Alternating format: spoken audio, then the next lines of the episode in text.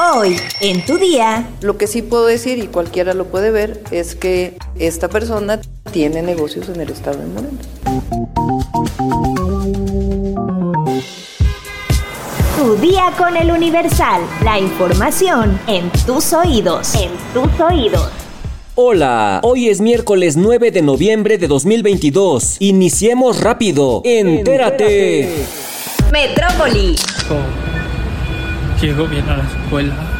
Mi hijo llegó a las siete y media, como siempre. No quería ir a nadar. Él entró, nos despedimos. Un niño de 6 años falleció ahogado cuando tomaba sus clases de natación en la alberca del Colegio Williams en el que se encontraba inscrito. Este martes 8 de noviembre, familiares del menor, identificado como Abner Leonel N, de 6 años, y otros padres de familia se manifestaron para exigir justicia a las afueras de la escuela. De acuerdo con la denuncia que interpusieron ante la Fiscalía General de Justicia de la Ciudad de México, el hecho ocurrió durante la mañana del lunes 7 de noviembre. Nos hablaron a las 9.30 de, de la escuela que mi hijo había tenido un percance en la alberca. No nos dieron más información, no nos dijeron qué, qué había sucedido, nosotros pedíamos explicaciones, nosotros nos dijeron, ¿sabe qué? Lo vamos a trasladar. Ambos padres de inmediato se dirigieron al lugar donde les comentaron que estaban tratando de reanimar al pequeño y que también esperaban una ambulancia para que lo trasladara de emergencia a un hospital. Los familiares de Abner han compartido en redes sociales lo que la directiva del colegio Williams les dijo sobre lo ocurrido. De madrugada y ocultándonos su versión oficial, el colegio Williams informó la muerte de mi sobrino, sin empatía o solidaridad. Están ocupados en su imagen y no en esclarecer su negligencia, escribió la tía de Abner en Twitter. Además, la tía del menor compartió una imagen del certificado de defunción de la Secretaría de Salud en la que se dice que la muerte fue por asfixia por sumersión. Este martes 8 de noviembre, en conferencia de prensa, la jefa de gobierno Claudia Sheinbaum mencionó que el presunto feminicida de Ariadna Fernanda, Rautel N, tiene negocios en el estado de Morelos. El presunto feminicida tiene negocios en el estado de Morelos, él y su familia. La fiscalía tiene eh, sus investigaciones, ahí sí no queremos eh, violentar mucho más. Lo que sí puedo decir, y cualquiera lo puede ver, es que esta persona tiene negocios en el estado de Morelos. O sea, no es que no tenga nada que ver con el estado de Morelos. El lunes 7 de noviembre, la jefa de gobierno acusó que el fiscal general del estado de Morelos presuntamente encubrió el feminicidio de Ariadna Fernanda, quien fue encontrada en la carretera Tepoztlán debido a que tiene nexos con el presunto feminicida Rautel N. Nación. La secretaria de Seguridad y Protección Ciudadana, Rosa Isela Rodríguez, rechazó que la intoxicación en escuelas de Chiapas, Veracruz e Hidalgo se haya debido al consumo de sustancias ilegales. Las pruebas toxicológicas tomadas a los estudiantes resultaron negativas a metanfetaminas, a marihuana, a cocaína y a opias, así como a otras sustancias como solventes, arsénicos, cianuro y fósforos. Aquí hay que decir que eh, cuando se les hicieron los exámenes a los niños, a los jóvenes, habían ingerido por eh, prescripción médica calmantes y es parte de lo que contiene estos medicamentos, en pocas palabras. Mundo.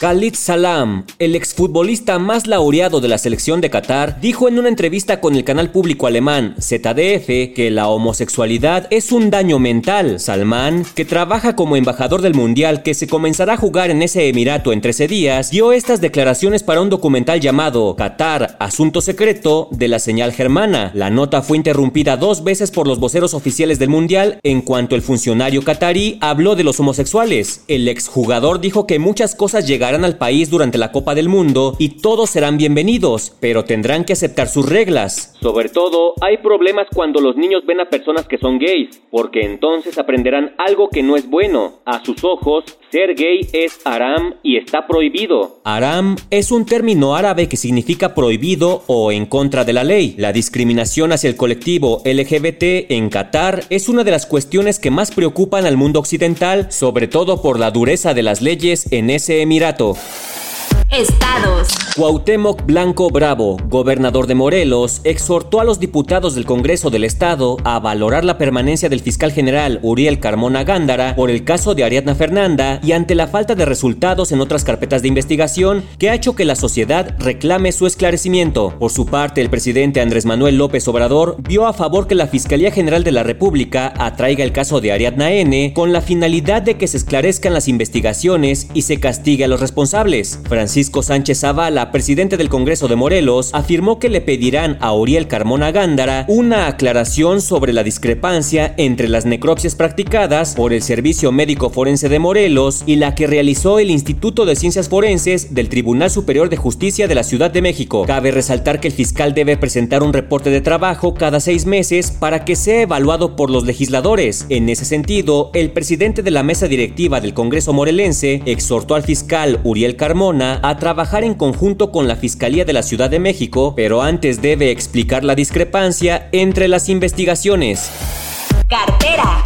Mark Zuckerberg, fundador y CEO de Meta, empresa dueña de Facebook, anunció a cientos de ejecutivos que empezará con los despidos masivos este miércoles 9 de noviembre, según informes del diario The Wall Street Journal. De acuerdo al periódico, Zuckerberg presentó el anuncio este martes 8 de noviembre en una reunión donde aceptó su responsabilidad por los errores de la compañía, ya que su optimismo lo habría llevado a contratar personal en exceso. Se trataría del primer recorte a gran escala en los 18 años del conglomerado de tecnología, mismo que afectaría a miles de empleados y podría ser el más grande de 2022 para el sector de las empresas tecnológicas. Lori Gowler, jefa de recursos humanos del conglomerado, dijo que los empleados despedidos recibirán una indemnización por al menos cuatro meses de su salario, así lo informó The Wall Street Journal. Hace menos de dos semanas, Meta borró 1.8 billones de pesos tras reportar menos ingresos de los esperados, provocando su peor nivel en siete años. Por su parte, la fortuna de Mark Zuckerberg se redujo a menos de la mitad en lo que va del año, haciendo que ya no figure entre las 20 personas más ricas del mundo, según Bloomberg.